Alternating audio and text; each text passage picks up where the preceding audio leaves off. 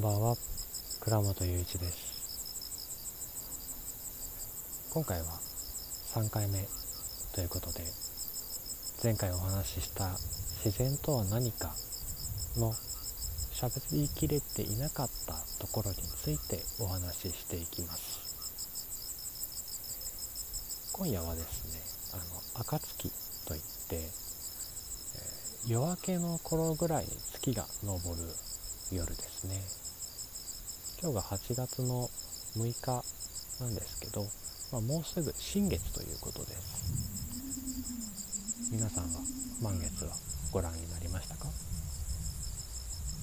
月が満ちて満月になってそれからだんだん欠けていって新月にこう入っていくごとに夜はどんどんと暗くなっていって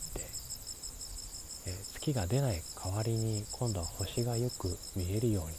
なってきますね。今も時間は夜の8時ちょっと前なんですがもうだいぶ星が見えてきています。今私がいる千葉県佐倉市はあの住宅街とか街中から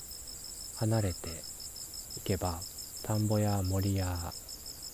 沼故障地帯が、まあ、広がる場所なんですけど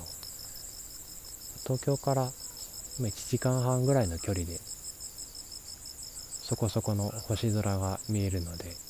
きっともっと地方にお住まいの方自然が豊かな場所にお住まいの方であればもっとたくさんの星が今頃見れるのかなと考えております。そちらはねどうでしょうかね。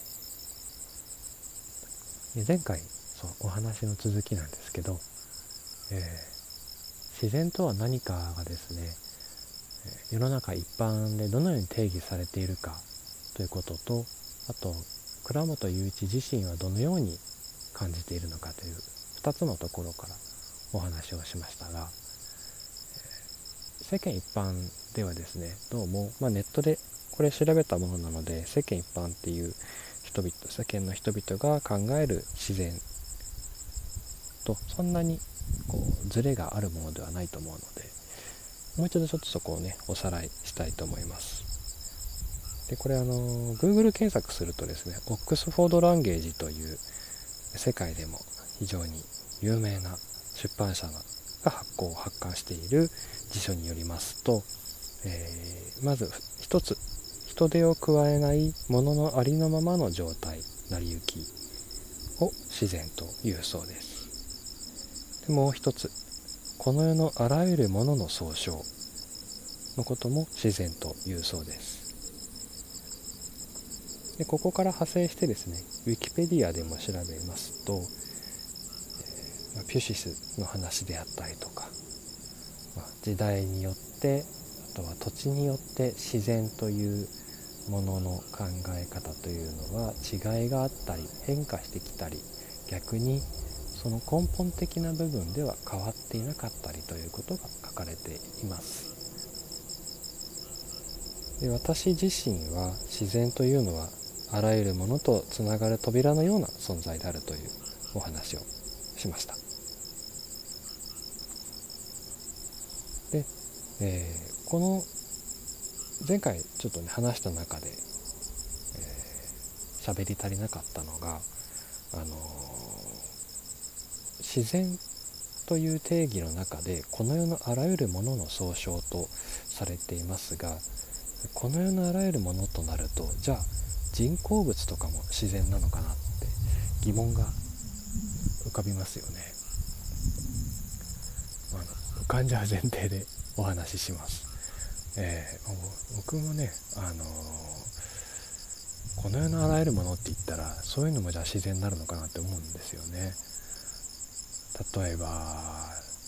新宿の都庁ビルとか、ね、ああいう建物大きな建造物東京タワーとかも自然なのとかあとは周りによくあるマンションとか、えーね、あとは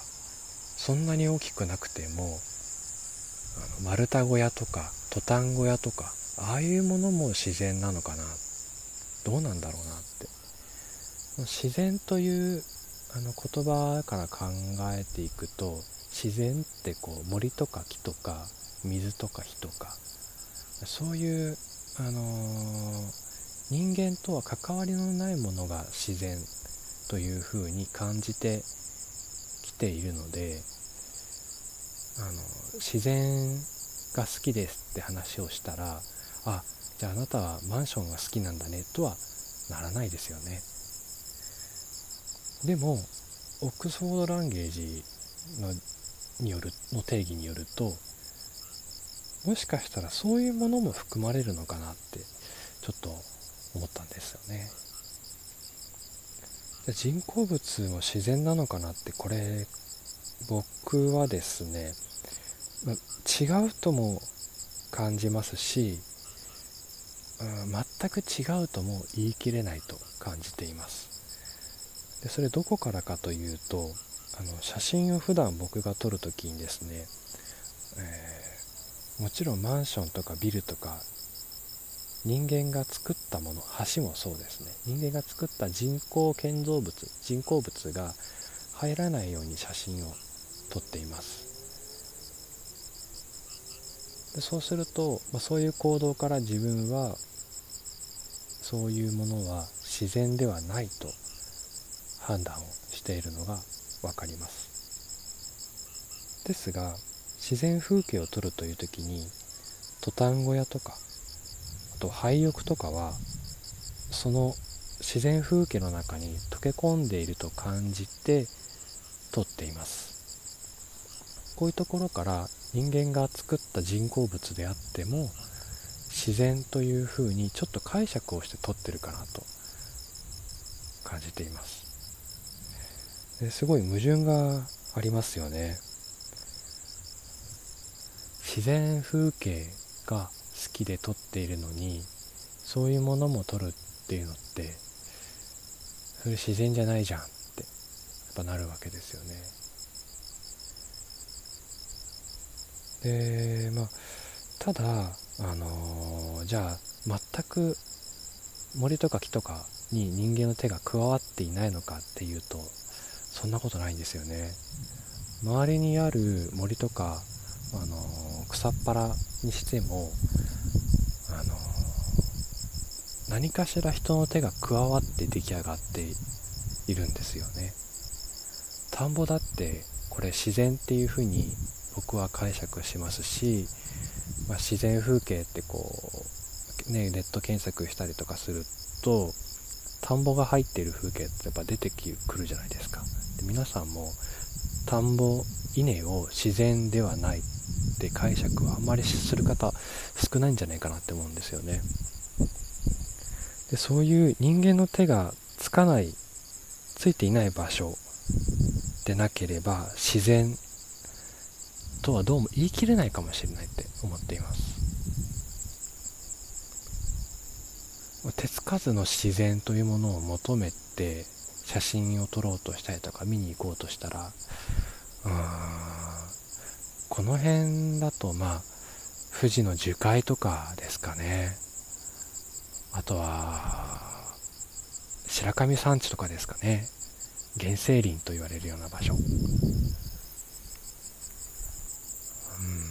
そういう場所も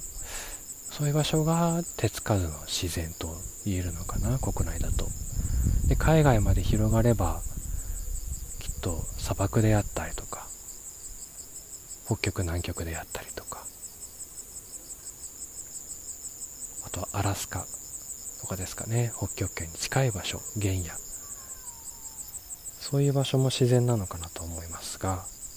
手つかずの自然なのかなとは思うんですけどうーん。じゃあそうでなければ人の手が入っていなければ自然ではないのかというと自分の体感的には違うように感じます。うん。自然のことが僕が好きなのはそこにこう人間がいないからであってこうあとはそこにこう恣意的なものこうねあの人間が考えて作っったそのままの姿というんですかね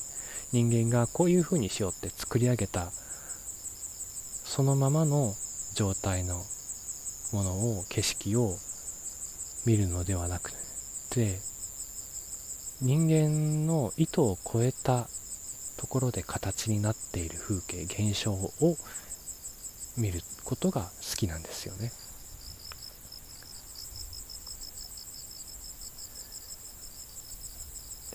そういうものが自然というふうに考えると人間の手がついていようがいなかろうがうん人間の意図を超えたところで形になっているものは自然なのかなと思います。なのでオックスフォード・ランゲージが定義しているあらゆるものこのようなあらゆるものの総称とは自分の定義は違うなって今は考えています。皆さんにとって自然っていうのはねどういったものでしょうかね。それはすごく気になります。もしね私はこういうのが自然だと思うとかあれば教えていただきたいなと思います。で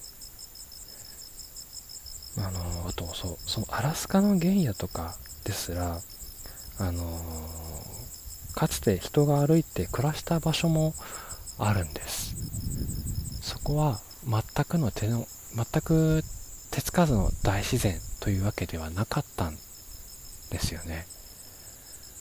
これどこで知ったかっていうと僕が実際に行ったわけではなくて星野道夫さんという写真家の方がいるんですがその彼が残した本の中でそういう事実が書かれていましてこうアラスカで暮らしている昔から暮らしてきた人々は、まあ、狩猟動物を取って暮らすというのをなりわいとしていたようなんですがこう動物たちというのは季節で移動するのでその移動するのに従って自分たちも暮らす場所を変えていたそうです。でそうすれば当然原野を歩いていくわけですよね彼らは。動物たちカリブーとかがあとはエルクあのヘラジカですね大きな体高3メートルあるような大きな鹿なんですけどこういった動物たちが歩いていくのを追いかけてもしくは待ち伏せて自分たちも移動していったという事実歴史があるそうなんですがその時自然の中でその人たちは暮らしたわけですがそうなるとそこに人間がいたという痕跡は何かしら残ると思うんです。でそれはもう手つかずの自然と言い切れるのかどうか僕は分からないなと思いました。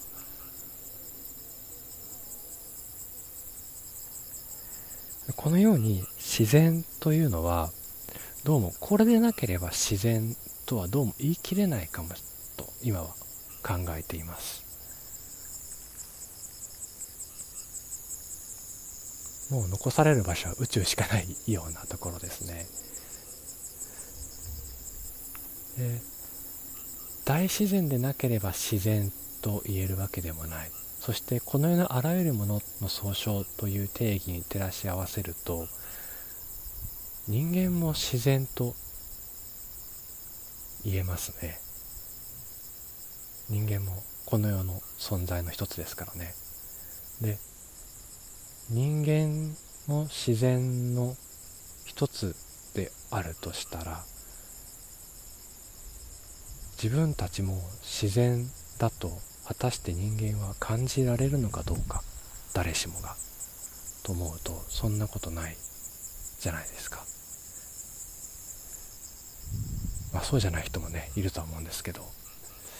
少なくとも僕は自分が自然のうちの一つだと常日頃感じているかというとそうではないのでもう自然の中に入っていて草の中に自分の身を沈めた時にようやく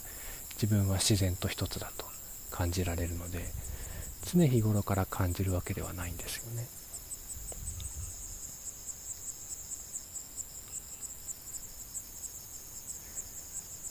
あもうここまでで時間が来てしまいましたちょっと今回はまたちょっと見え切らないところで終わってしまうんですがまた次回お話をこの続きのお話をしたいと思います、自然とは何か、えー、このことについて自分の体験と調べたことをもとにしてまた自分の考えたこと倉本雄一の考えることについてお話ししていきたいと思います。お聴きいただきありがとうございました。それではまた。